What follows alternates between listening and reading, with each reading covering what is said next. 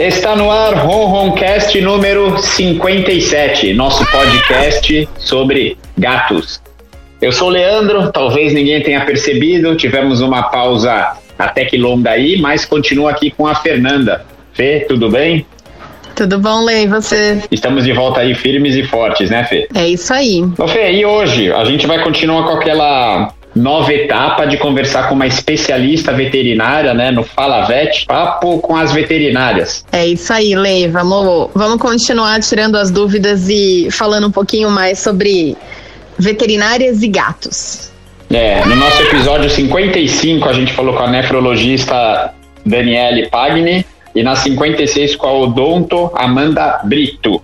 E hoje também teremos uma convidada especial. Antes, Fê, você tem alguma novidade aí para contar o que aconteceu nesse, nesse longo período que a gente não se fala por aqui? Não sei, Leo. Tem alguma novidade?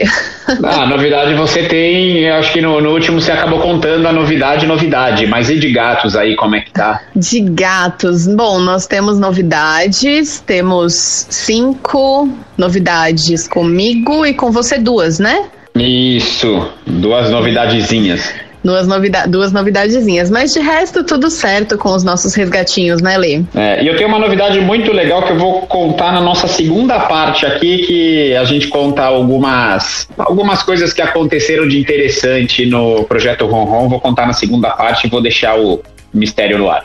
Causos felinos. Fê, então vamos lá? Vamos chamá-la? Pode, pode apresentá-la, por favor. Então vamos, hoje a gente vai falar sobre oncologia veterinária, Lei. Já ouviu falar sobre. Sabe o que é oncologia? Fê, eu sei, e eu te confesso que é uma, uma palavra que me dá até um certo temor, assim. E eu é... acho que não é só você, viu, Lê? Acho que quando a gente fala de oncologia, todo mundo fala, meu Deus, né? É, e, e aí gente... tá, tá a importância da, da profissional dessa área, né? Exatamente. Então a gente está com a doutora Paula com a gente, a doutora Paula Siqueira, que é especializada em odontologia. Tudo bem, Paula? Oi, Fê, boa noite, tudo bem? Você falou errado. É oncologia. Aí eu falei errado? Então calma, volta. Você eu falou odontologia. Nossa, eu tô viajando. oh, mas tudo bem, Lê, porque a Paulinha também tá grávida, então ela também tá sabendo que a cabeça da gente ficou uma meleca. Não, mas o que me causa um certo temor é oncologia mesmo, não é odonto. Eu imagino. Não, mas é bacana. Muito obrigado por aceitar o nosso convite e dar continuidade aqui nessa parte informativa do nosso podcast. A, a primeira coisa que eu gostaria de te perguntar Ai, é o que é oncologia? Vamos lá, Lê. A oncologia é uma especialidade que diagnostica, diagnostica e trata o câncer em animais. É, então, na verdade, o câncer é uma das principais causas né, de morte em animais de estimação, principalmente animais mais idosos.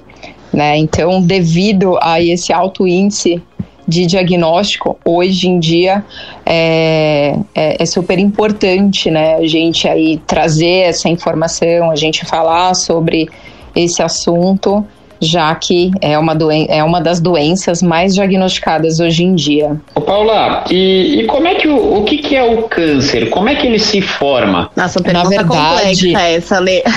Pois, Desculpa, pois é, então.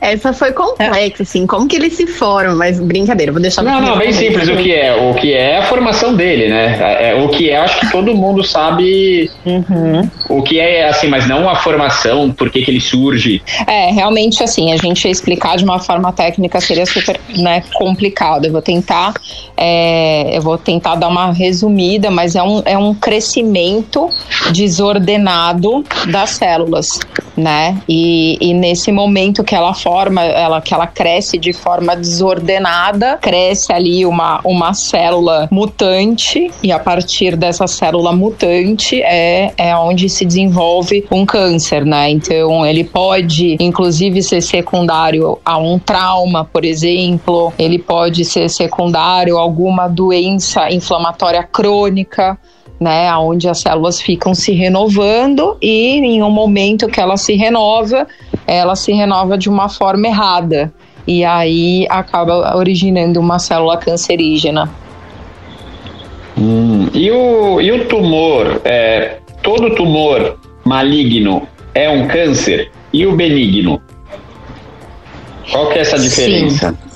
Sim, Lê, na verdade, assim, o tumor maligno sim é um câncer, tá? É que a gente tem algumas nomenclaturas que a gente é, usa na medicina. Então, o que que acontece? O tumor é todo e qualquer aumento de volume, tá? Então, não necessariamente um tumor é um câncer, tá? O tumor é um aumento de volume. Se ele for de origem maligna, sim, a gente pode determinar que é um câncer. Tá? Mas ele pode ter uma origem de por células benignas. Aí a gente diz que é um tumor benigno. É porque muita gente confunde, né, é, Paula? É, ah, ele tem um tumor, então ele tem um câncer, ou ah, ele tem um câncer, ele tem um tumor. Eu acho que na, na para os leigos essa nomenclatura ela é meio que um sinônimo, mas na verdade não é, né? Exatamente, não, não é. O tumor é todo e qualquer aumento de volume. A gente pode dizer, por exemplo, que uma verruga é um tumor. Né? Ah, né? Mas perfeito. ele é só um aumento de volume ali da célula só que é, é de, de origem benigna.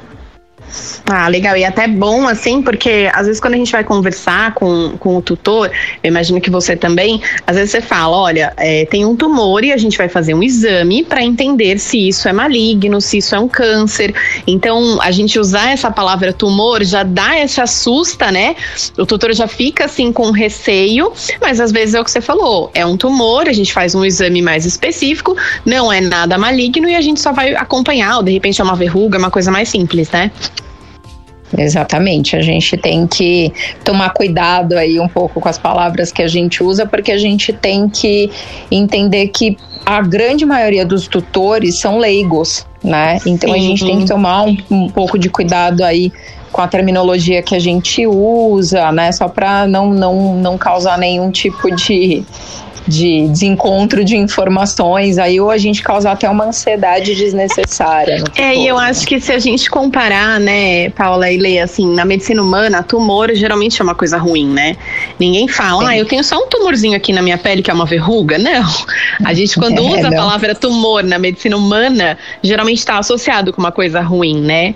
Exatamente, exatamente. Ô Fê, e esse exame que você falou é a biópsia, né? Aí vou deixar a doutora Paula responder, porque tem vários exames, né? É, Paulinha, como que a gente faz aí, de repente, a gente tem uma suspeita uhum. de, um, de um câncer, de um tumor, tem um tumor e tem uma suspeita. O que, que a gente pode fazer aí de exame para descobrir? Vamos lá, Fê. Na verdade, a gente tem vários exames, né, que nos auxiliam aí a gente chegar num diagnóstico final.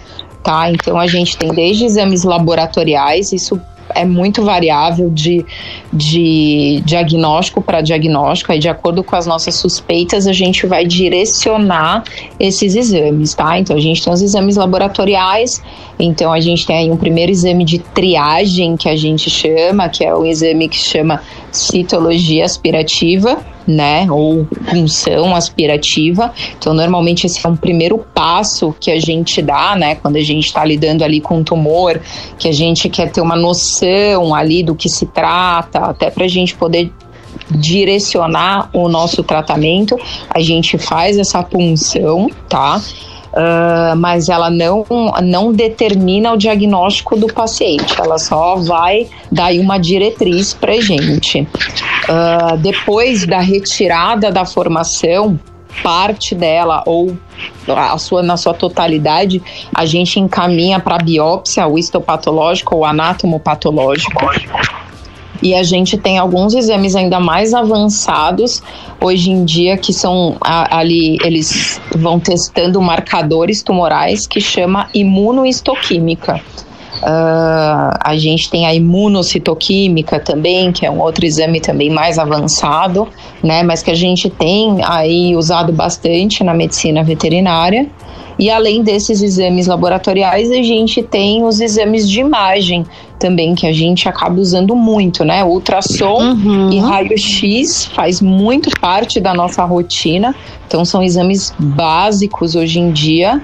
Uh, e a gente já tem a possibilidade também de realização de tomografia e ressonância magnética, né? Então já, já temos esses exames na medicina veterinária também.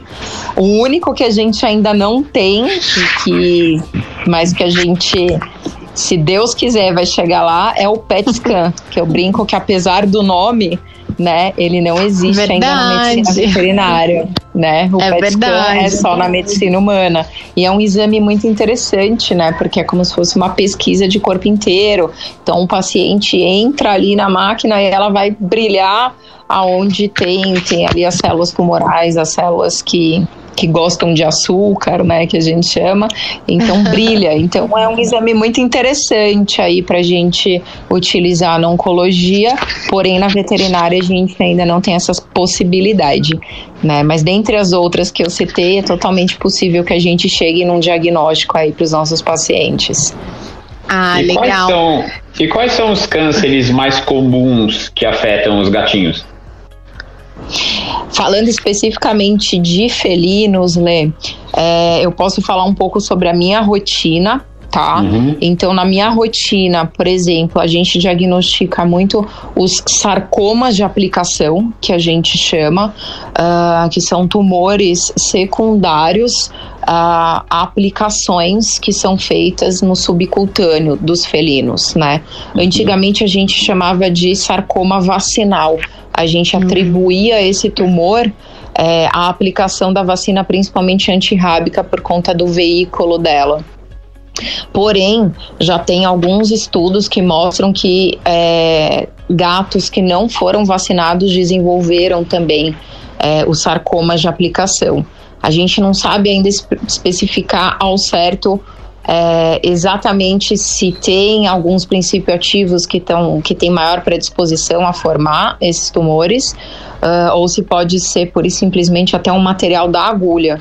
Uh, mas a gente lida muito com sarcomas de aplicação, uh, tanto, que, tanto que hoje em dia existe até um, guide, um guideline sobre local de aplicação né, das vacinas em gato que eles sugerem que seja ali na extremidade de membros ou até na cauda o que para quem é. lida com gatos e quem conhece gatos é humanamente impossível a gente fazer uma aplicação nesses locais, porque são é. tumores extremamente infiltrativos, né? Então, quando a gente diagnostica, a gente precisa fazer uma cirurgia aí com uma ampla margem, né? Então, se a gente estivesse falando de membro ou cauda, a gente faria uma amputação.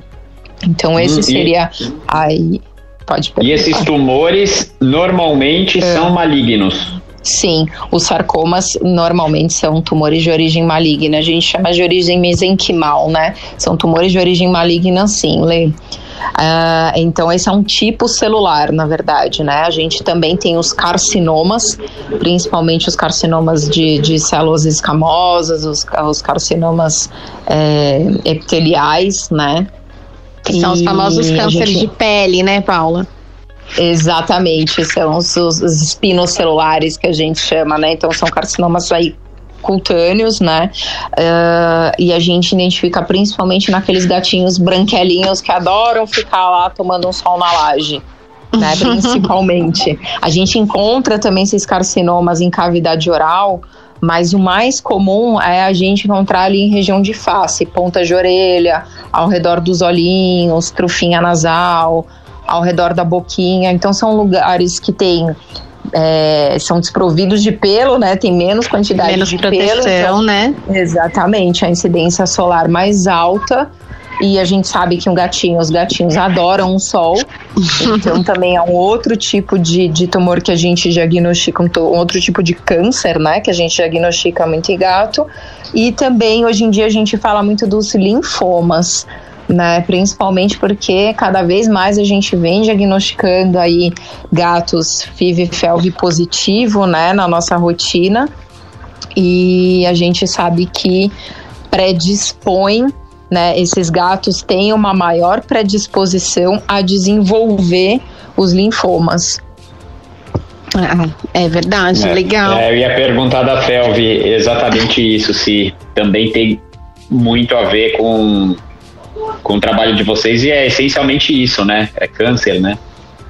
Exatamente, né? Quando a gente fala ali do, do vírus da leucemia felino e do, da imunodeficiência felina, a gente sabe que esses gatos, eles têm uma porcentagem aí muito grande, é, pode chegar até aí, vai 90% de chance de desenvolver as neoplasias, né, de origem que a gente chama de hematopoéticas, né, que seria aí esse, esses linfomas né? Então, cada vez mais a gente tem correlacionado, diagnosticado gatos felve positivo com, é, com linfoma. E, na verdade, assim, falando como clínica, quando a gente atende um gatinho que tem qualquer suspeita que seja, você fala assim, nossa, tem um, um nódulozinho aqui, ou um linfonodo aumentado, ou faz um exame de ultrassom e acha no ultrassom alguma alteraçãozinha ali inflamatória no intestino, ou um, um nódulozinho, a gente acaba fazendo os exames de FIV e FeLV, se esse gato não for testado, como triagem, porque se ele for positivo, a chance daquilo ser um câncer é muito muito maior do que se ele for negativo, né, Paulo? Eu tô falando besteira, assim. Não, não, é exatamente isso. Tem esses, esses pacientes têm uma maior predisposição, sim, e muitas vezes quando a gente vai fazer exames mais aprofundados, a gente, a gente vê que tem total relação. É uma pena, né? Porque infelizmente no Brasil a gente ainda está tendo um crescimento muito grande da FeLV de gatos positivos Infelizmente, é porque no resto do mundo já não está acontecendo isso, e aí esses pacientes acabam desenvolvendo mais mesmo, né? Esses tipos de câncer que acabam sendo até um pouco mais difíceis de lidar, né, Paula? Porque eles não estão localizados, você não pode fazer uma cirurgia, né? Não tem como você tentar ali tirar aquele tumor ou aquele câncer, né? Ele está espalhado e aí a gente tem que trabalhar com outro tipo de tratamento, né? Exatamente. Eu falo que esses, o, o, linfoma ele é um câncer relacionado ao sistema de defesa do organismo, né? Então, se a gente parar para pensar, é o, o, o, um câncer agindo no sistema de defesa dos pacientes, né? É, é extremamente desagradável a gente pensar num diagnóstico desse, porque a gente sabe que o prognóstico desses pacientes sempre é bem desfavorável, né? Então é o organismo brigando contra o próprio organismo. É muito difícil a gente combater e normalmente o tratamento de eleição dos linfomas não é cirúrgico, como é a maioria né, dos cânceres. A gente, ou a gente, quando a gente fala de, de linfoma, a gente pensa ali como tratamento ouro a quimioterapia, né? E um gato felve positivo que começa a despontar, né, que desponta um linfoma, é um caminho sem volta? Não, a gente não pode dizer que é um caminho sem volta, né? Uhum. A gente sempre, sempre tem o que a gente possa fazer, uh, mas a gente sabe que esses pacientes eles tendem a ir para um caminho mais negativo. A gente está brigando contra duas doenças. Então eu falo que eu comparo o linfoma a uma doença autoimune, aonde existe um tratamento, mas não existe a cura. Normalmente esses pacientes a gente trata a longo prazo e, e o que eu percebo cada vez mais na minha rotina é que a hora que a gente para o tratamento, cedo ou tarde acaba voltando Uh, volta com uma quimiorresistência, então a gente precisa trocar protocolo, volta mais agressivo. Então, normalmente são pacientes que a gente continua acompanhando ou até tratando a longo prazo. A gente vai embora com tratamento, uh, que a gente chama um tratamento pós né, a quimioterapia convencional, a gente chama de tratamento metronômico. Então, normalmente, eu mantenho esses pacientes em tratamento metronômico, que seria com uma medicação via oral, em casa, só que numa dose mais branda, é, meio que ad eterno, né? Então, até onde o paciente tolerar, eu continuo tratando para que eu tente sempre estar um passo à frente do câncer, né? É, e aí eu até ressalto aqui, Lê, a importância de você ter um oncologista para acompanhar esse paciente, né? Porque você pode ver que assim, a gente está lidando, é, você está lutando contra o próprio organismo do animal, então já é uma coisa difícil. E aí, se você não tiver um profissional especializado que vai saber identificar essa quimiorresistência, essa remissão do tumor, então, quando vê que, por mais que ele esteja fazendo o tratamento, tem alguma coisinha ali que está apontando que o câncer quer voltar, é, e aí já conseguir intervir no momento certo faz toda a diferença para o pro prognóstico desse animal, né? Coisa que às vezes é muita. E eu não sei se você vê muito na rotina sua, Paulo, mas assim, às vezes o, o tutor, ah, ele tomou remédio, ele melhorou, não volta mais. E aí, quando volta, a gente geralmente já não tem mais o que fazer, né? Então, muito Exatamente. importante fazer esse acompanhamento. É um paciente que foi para um oncologista e que vai fazer esse acompanhamento para o resto da vida. Se for cinco anos, dez anos, um ano, tem que fazer acompanhamento para o resto da vida. Exatamente. A gente é, sempre tenta reforçar muito para o tutor, porque é muito comum isso acontecer. O paciente fica bem, o tutor some. Né? E a gente explica que esses pacientes precisam é, estar em acompanhamento por no mínimo, no mínimo dois anos, né? Eu, mas eu brinco que nunca se livra de mim. Então que a gente tem que estar sempre acompanhando, né? Principalmente é, reforçando aí essa questão da, da FELV, paciente com linfoma, porque a gente sabe que os sintomas podem se confundir, né, Fê? Então, um paciente Sim. no estágio final da FELV, que a gente sabe que esse paciente efetivamente leucemizou, né? Esse, pode, esse caminho pode ser o mesmo caminho do linfoma, né? Um estádio 5 aí de linfoma, de paciente está leucemizando. Então, fica muito difícil a gente até fazer a diferenciação, né? Se esse paciente está leucemizando, aí a medula dele cansou de vez pela felve ou pelo linfoma, né? Mas a gente sabe que, que o caminho, a, a etapa final é, dos de ambos os diagnósticos é mais ou menos parecido, né? Ah, é verdade. E o, e o tratamento para os gatinhos é, todos os tratamentos são semelhantes aos humanos? É, cirurgia né, de remoção, quimioterapia, radioterapia, tem tudo isso? Tem, tem sim, Lé. A gente tem todas essas possibilidades. Claro que uh, a gente trabalha com basicamente aí medicações são muito parecidas, a, a, grande maioria é de medicina humana, né?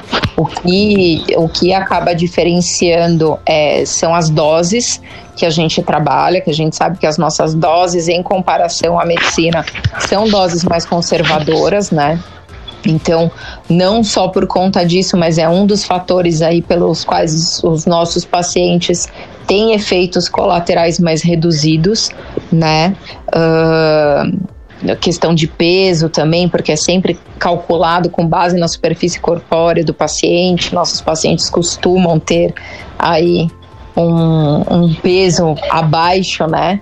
Até brinquei com um tutor hoje que levou um Rottweiler de 70 quilos para mim. Eu falei que isso não se aplicava no caso dele, mas de uma maneira geral a gente tem esse fator, né? O peso é mais baixo, as doses são mais conservadoras. Uh, e os nossos pacientes também não têm o lado psicológico, né? Que acaba atrapalhando muito o tratamento mas de uma maneira geral a gente tem aí a gente tem como os tratamentos muito parecidos, né? E a gente acrescenta também uh, aos tratamentos hoje em dia a eletroquimioterapia, que é um tratamento ali localizado que a gente acaba trabalhando durante a cirurgia, né, para trabalhar as margens cirúrgicas desses tumores, né?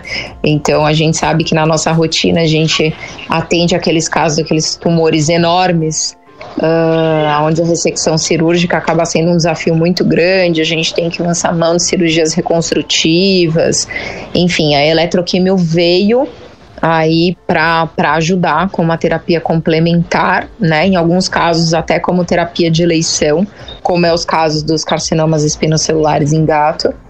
Mas é, é um tratamento aí de eleição adjuvante a outros tratamentos é, porém que é um, é, um, é um tipo de terapia localizada e muito interessante que, ao meu ver, é, nesse, pelo menos nessa questão, a gente está um passo à frente da medicina. Né? A, a eletroquimioterapia já é muito difundida na veterinária e pouco difundida na medicina. É verdade, né? A medicina humana você não se ouve falar muito de eletroquimioterapia, né? E não. tem pouco efeito colateral, a gente vê resultados excelentes, né? Realmente é um, é um avanço, né, Paulinha? Ah, com certeza, com certeza. A gente evita aí aquelas, aquelas cirurgias extremamente cruentas, né? Enfim, a gente sabe que muitas vezes a gente acaba tendo que optar para conseguir trabalhar numa margem de segurança. E então uma... a eletroquímio veio para ajudar nessa questão com toda certeza. É, e traz uma possibilidade também de tratamento em locais que a gente não acessa, né? de repente tumor de boca, que você não consegue ali fazer um acesso cirúrgico muito grande, ou mesmo esses carcinomas, que são esses cânceres de pele perto do olho, né? Que é lugar que você não consegue trabalhar muito ali uma cirurgia. Você tem essa possibilidade hoje os gatinhos e para os cães também, né? E que eu acho que é bem bacana. Com certeza, com certeza é uma, é uma terapia aí muito, muito interessante para a gente complementar e também dar a possibilidade aí de uma maior sobrevida para os nossos pacientes, né? Paula, você estava falando de carcinoma em gatos brancos. Eu cuido de uma gatinha. Ela é feral, ela assim é uma feral que frequenta uhum. aqui próximo da minha casa e eu cuido dela. E ela passa uhum. horas em cima do telhado tomando sol. Horas. E você vê que a orelha dela já tá ficando vermelhinha. Sim. Esse é um, caso é, é, é, bem complicado, porque não é um gato que eu tenho acesso para tirar de lá, fazer alguma coisa. Você vai ter que treinar, passar protetor solar na orelha dessa gata ali. Põe umas é luvas, é põe aquelas roupas assim, meio de futebol americano, e todo dia você passar um protetorzinho solar ali nessa orelha. Ou faz alguma coisa para ela se roçar que sai um protetor solar, né? Ela passa a cabeça, é seria mais fácil. É uma ótima ideia. Você pode colocar, por exemplo, a é, comida. É uma pra, alternativa. É, pra comer, ela vai passar num túnelzinho assim que já vai dar uma borrifada de protetor solar. Eu acho que você pode inovar, Lê. Eu acho Olha, borrifar talvez dê. Na hora de dar um sachê, você vai lá e borrifa. É, então, você pode fazer alguns, algumas engenhocas aí, como você é o rei da engenhoca, né? Quando você não tem gatoeira, você faz as armadilhas e captura os gatos de um jeito ou de outro. Que eu já vi muita armadilha que você inventou. Inventa um jeitinho de passar um protetor. É, vou dar um jeito aqui que eu fiquei preocupado agora. Eu já estava preocupado, depois desse papo fiquei mais ainda. é, mas realmente é algo a se preocupar mesmo, né? Os gatinhos adoram sol, esses branquinhos, então. E aí, normalmente, as lesões começam dessa maneira. A gente começa a perceber ali uma, uma lesão avermelhada, a pele bem avermelhada, e aí às vezes começa com aquela feridinha que não cicatriza nunca. A gente já tem que dar uma levantadinha aí nas antenas para realmente para ser, se não é um carcinoma relacionado aí ao sol, né? É, vou pensar em algum método aqui para ajudar a gatinha. Ô, Paula, e, e, e, alguém que, que quem quiser te achar, como é que faz? Lê, eu, eu trabalho, na verdade, eu tenho uma clínica, tá? Onde eu atendo todos os dias nessa clínica, atendo no período da manhã, na região do Jardim Bonfilhole, ali próximo ao Butantã. Uhum. Então, eu atendo todos os dias lá e trabalho também, faço a parte de atendimentos volante. Né? Então, atendo ali na, na clínica da doutora Fernanda, atendo na clínica de, dos colegas. Então, normalmente os colegas me acessam e eu faço o atendimento volante nessas clínicas, né? Não, legal. Bom, pessoal então tem que sempre ficar a postos para encontrar um oncologista, né? É, e eu queria fazer uma última pergunta, Ale. Na verdade, não é nenhuma pergunta, é mais assim, é, falar um pouquinho, porque a Paula, eu não sei se a Paula passa por isso também, mas sempre que a gente tem que dar um diagnóstico de câncer para qualquer tutor, e aí de repente você me fala a sua opinião como dono, como tutor também, Lê. É, quando você fala para o tutor assim, ah, é possível que isso seja um câncer, que seja uma coisa maligna, que não tem um prognóstico favorável, a maioria dos tutores já pensa que acabou né, que acabou ali, que tem um diagnóstico ruim é, e que não vai ter o que fazer, e que o animal vai sofrer. E aí, de repente, eu queria que você falasse assim rapidinho, Paulinha, da sua experiência, porque a gente fala muito, né? Oncologia, como o Leandro falou, não é uma coisa legal, que não, não tô desmerecendo sua, sua especialidade, mas assim, é, ninguém fala, ai, que legal. Não, pelo contrário, né, Fê? Exatamente. Pelo contrário, né? Por ser uma coisa que causa temor, é, é valorizada a profissão, né? Exatamente. Ninguém vai falar assim, ah, que legal, eu vou no oncologista. Mas assim, é, queria que você falasse um pouquinho de, poxa, é, por mais que o tratamento, a gente fala assim, ah, não vai ter uma cura, vai ter um controle. Mas o animal tem qualidade de vida, né? Eu acho que é isso que é legal a gente ressaltar para quem tá ouvindo, porque o pessoal desiste, parece que desanima. O animalzinho, o gato não tem o psicológico, mas o tutor tem, né? E aí ele desanima, acha que acabou, que é o fim, e não é o fim, né? Não, a gente fala que a gente é um pouco oncologista, é um pouco psicólogo, na verdade, né, Fê? Verdade. Com certeza. A gente, é, é, a gente, eu falo assim, não é fácil a gente também falar sobre isso, dar um, um, um diagnóstico de câncer, né? No final do dia a gente está exausto psicologicamente também, porque nós não somos só veterinários, nós somos tutores também, né? Uhum. E a gente uhum. tem que trabalhar e praticar muito a empatia uh, e pensar como que a gente gostaria que fosse conduzida uma situação como essa se a gente estivesse do outro lado da mesa, né? Com o nosso, o nosso pet, enfim, seja cão, seja gato, ali com um diagnóstico desse, né? Todo mundo tem medo. Eu também tenho, tenho duas gatinhas em casa. Eu falo, nossa, CRMV positivo, né? Oncologista. Vou chegar em casa, um dia vai ter lá uma ferida com certeza. As duas com, com, com o narizinho branquinho ali. Então, eu acho que é, é, totalmente compreensível esse medo, esse receio, uh, e tem maneiras e maneiras da gente conduzir a situação, né? A gente trazer o assunto para o tutor, a gente é, tomar cuidado a forma como a gente fala, a gente sempre procurar dar uma alternativa. É, sempre existe uma alternativa, né? É, que seja, ah, não existe um tratamento, não existe uma cura, mas hoje em dia a gente fala muito de cuidados paliativos, né? Uhum. E, e, essa parte, essa terapia de cuidados paliativos já existe na medicina veterinária, principalmente também para pacientes oncológicos. Então, ali a gente dar qualidade de vida para os nossos pacientes, tirar a dor dos nossos pacientes oncológicos é o principal. Né? Então, muitas vezes a pessoa chega extremamente assustada, ali é um câncer e o paciente está morrendo de dor, né? E aquilo sim está tirando a, a qualidade, qualidade de, vida de, vida do paciente.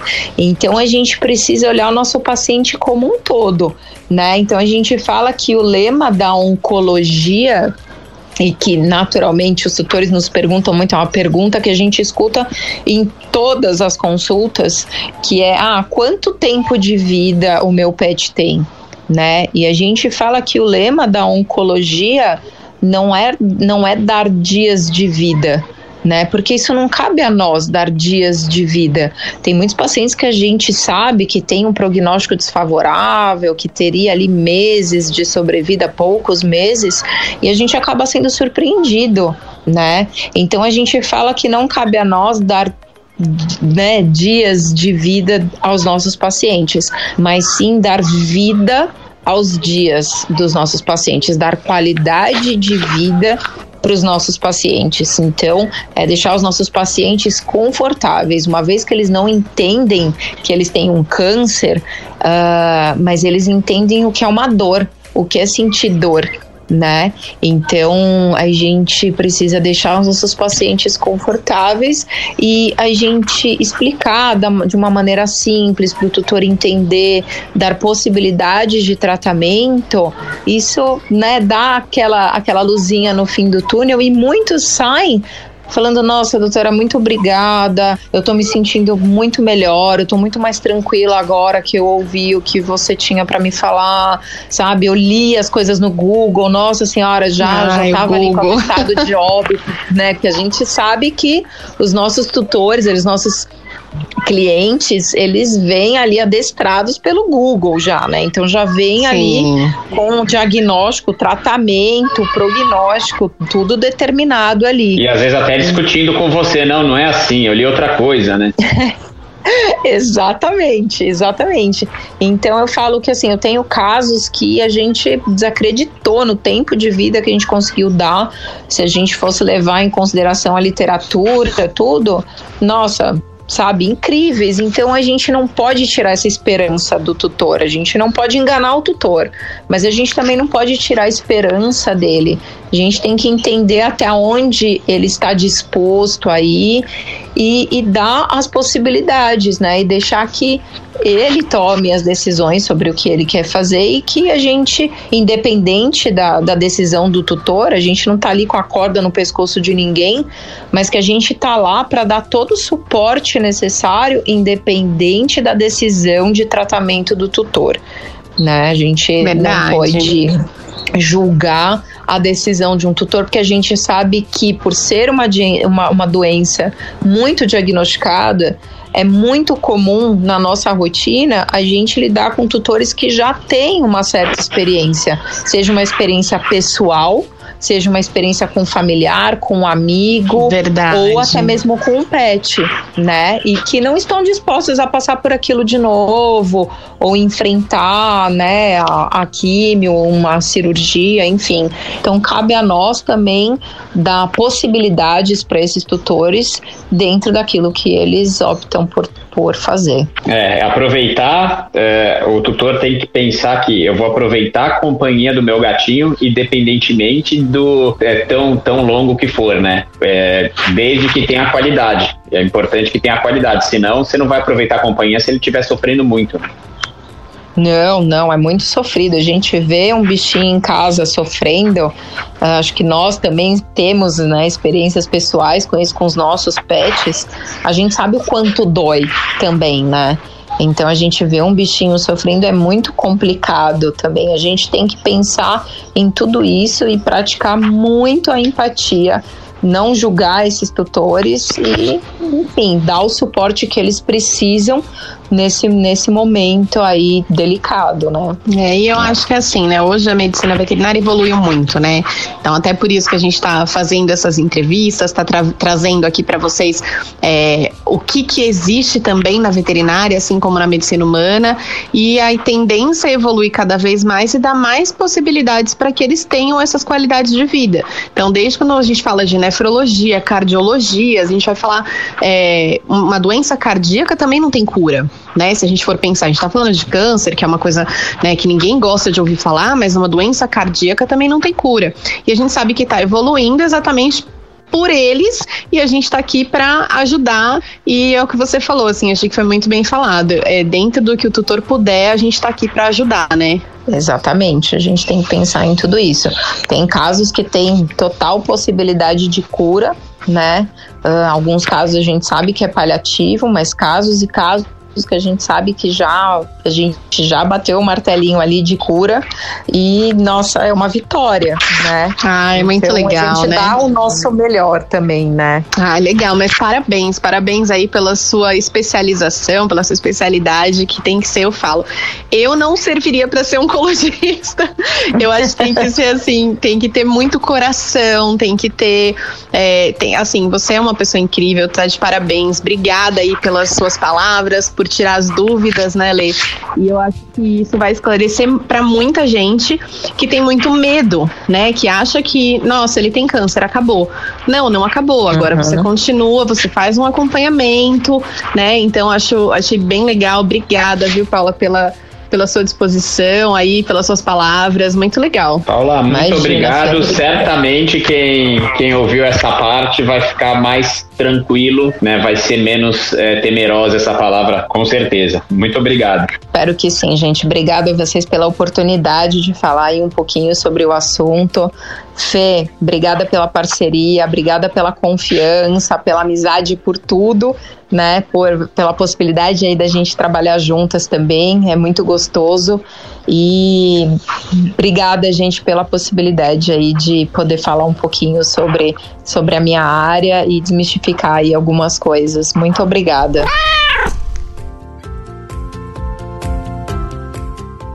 Né, Fê, bem bacana, né? Bem bacana saber mais dessa parte, não só da parte técnica, mas também da, da parte é, psicológica da oncologia. Ah, legal. E eu acho que é até bom para perder esse medo, né, Lei? Quando a gente fala de oncologia, de câncer, de tumor, é, as pessoas ainda têm muito medo, têm muito preconceito. Então é legal, assim, poder ouvir um pouquinho do outro lado e saber que a gente sempre pode dar uma chance para a vida. Sempre tem possibilidades e elas estão aumentando cada vez mais né? Então, lógico, não espero que ninguém tenha que passar por isso algum dia, a gente nunca deseja isso para ninguém, mas quem se uma, né, se Deus acontecer de, poxa, meu gatinho tá precisando de um oncologista, busca um oncologista, busca a doutora Paula ou um oncologista perto, que vai conversar que existe ainda bastante possibilidade aí. Não é o fim da, da linha, né? É isso aí. É isso aí, bacana, Fê. Fê, e bom, agora não tem papo com a veterinária, já foi um papo gigantesco, gigantesco com as veterinárias, né? Vamos contar algum, alguma história interessante do projeto Ronron?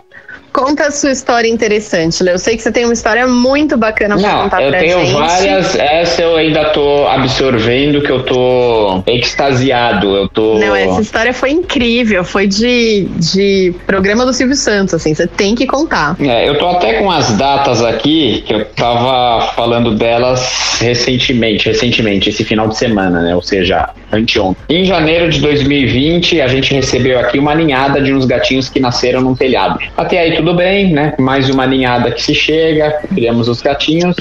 Em abril, eles tinham três meses, a gente conseguiu doar dois juntos, um pretinho e uma escaminha. É uma adoção conjunta, eram filhotes, porém duas colorações que não são, duas pelagens que não são muito procuradas.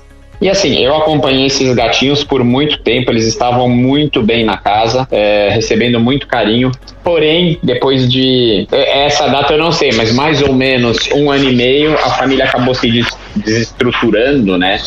Teve um, um divórcio, as coisas não estavam bem e tinham duas crianças. E aí os gatos e as crianças acabaram indo para uma outra casa que não era telada, tal. A moça até acabou telando a casa, é, ela falou que gostaria de devolver. Eu falei, olha, dá pra telar a casa tal. Depois ela falou, não vou mais devolver. É, resolvemos ficar e mostrou foto do telamento da casa. Eu falei, pô, que legal. Até que isso já era 2021, né? Já tinha um ano e. Um ano no, na- adotados, né? Um ano de adotados. É, bom, em, em novembro de 2021, um ano e sete meses depois, entraram em contato comigo. Na verdade, era uma da tutora. E os gatos tinham fugido, né? E que eles encontraram um deles, que era o Tião. Né, os gatos eram o Tião e a Linda. Tinha encontrado o Tião e gostaria de me devolver. Eu o recebi, ele chegou bem assustado. E eu perguntei, mas e a Linda? A Linda ainda tá desaparecida, tá sumida tal. Passou o mês, eu falei, ah, não sei, eu acho que essa gata pode ter acontecido alguma coisa. Encontraram e voltou. Mudou o comportamento do Tião. Os dois Ai, acabaram ficando legal. de volta aqui no lar temporário do projeto Ronron, um ano e oito meses depois de serem doados. Né? Eles acabaram retornando e ficaram bem bonzinhos de novo. Né? Eu acho que eles tinham passado por um estresse. E eu não vou nem é, julgar os adotantes, cada um tem os seus. é, na verdade, o foco não é nem esse, né? Sim, Porém, isso sim. foi em dezembro de 2021 que a Linda acabou voltando. E desde então eu tentei uma adoção conjunta, né? Eu tinha comigo, eu não vou mais separá-los, né? Eles se amam. Eles ficam juntos o tempo todo. Até que é, um adotante que nunca teve gatos resolveu adotar um gato preto, bonzinho. Eu falei, é o Tião. É, e você E não aí? contou o, o, o temperamento do Tião, né, Lê? Aquele gato Não. delicioso que ele é. Só que o Tião eu tava tentando doá-lo há um ano e pouco, só que o pessoal lê não sabe como ele é. O Tião é um gato figura, é um gato sensacional, a Linda também. Mas o Tião ele é diferenciado. Por quê? Ele abraça, ele morde orelha, ele fica junto, ele anda. Ele tem um- alguma genética de cachorro, né? No, no corpo de gato. É, ele tem um comportamento bem peculiar dele, assim, né? Aquele gato, quem fala assim, ah, gato é diferente de cachorro. Gato não gosta do dono, é porque não conhece o Tião, né? Não, o Tião é, é sensacional. Aí eu até pensei, pô, quando ele vier pra cá, ele, ele quis conhecer o Tião. Eu falei, ah, quando ele vier pra cá, tenho certeza que ele vai gostar. E aí, como ele não tinha gatos, eu perguntei para ele: você não gostaria de ficar com dois? Que dois é bem mais legal. É, ele veio aqui fazer a visita, a Linda não deu muita bola para ele. No finalzinho, quando ele tava indo embora, ele falou: quero dar tchau pra Linda. Foi lá, aí a Linda se soltou. Depois de dois dias, ele falou que ia adotar, e isso aconteceu anteontem. Então, assim, é bem legal. Eles estão super bem. Espero que a adaptação seja ótima. E é uma história que teve um final feliz. Espero que seja a última grande aventura que eles passam. Não, foi, foi muito bacana, porque é, aquela história, né? Eu só quero um gato, eu não tenho nenhum gato. A gente tem muito disso, né, Lê? Ah, uhum. eu, eu só. Eu de, e depois as pessoas acabam buscando outro, mas naquele primeiro momento levam só um. Já aconteceu com inúmeros adotantes. E a Linda meio que falou: não, eu vou junto, né? E ela meio que se transformou ali e falou: é meu, meu dono e eu quero ir. É, mas eles se venderam, assim, se venderam não, eles são assim, né? Então, essa é a história mais recente que eu tenho aqui e tô tô muito contente com isso. Ai, bacana, Lê, muito legal, legal compartilhar e eu acho que também serve de exemplo para o pessoal. Adote um gato adulto, né? Muita gente quer o filhotinho porque nunca tive gato, quero um filhotinho, quero brincar. E assim, adote um gato adulto porque um gatinho adulto vai também te dá o mesmo carinho que o filhote, também merece uma chance e, se possível, adotar dois, né? Quem sabe, vou convidá-lo para participar de algum Ronroncast aqui, contando a experiência dele de adotar dois adultos que passaram por tudo isso e sendo que ele nunca teve gatos. Vai ser Legal, vai ser um bom entrevistado. Vamos dar um tempinho aí para ele conviver e poder contar bastante história pra gente. Lê, ótima ideia. É, e quem quiser entrar em contato com a nossa página para falar de oncologia, né, alguma experiência que teve com gatinhos é, com câncer, ou quiser contar algum, alguma história interessante envolvendo gatinhos, entrar em contato no Instagram e no Facebook Projeto Ron Ron, com N de natural e M de mutação, ou aqui na plataforma, no próprio Ron Roncast, no, no YouTube como Ron Roncast. E lembrando, Fê, que a nossa nosso podcast é uma produção da Leopoldo Electrical Group para o projeto Ron Ron. É isso aí, Fê? Perfeito, Lê. Bacana estar tá de volta, é, bacana nossos papos e até a próxima. Estamos aí. Valeu, pessoal. Valeu, Fê. Valeu, Lima. Até a próxima. Tchau, Lê.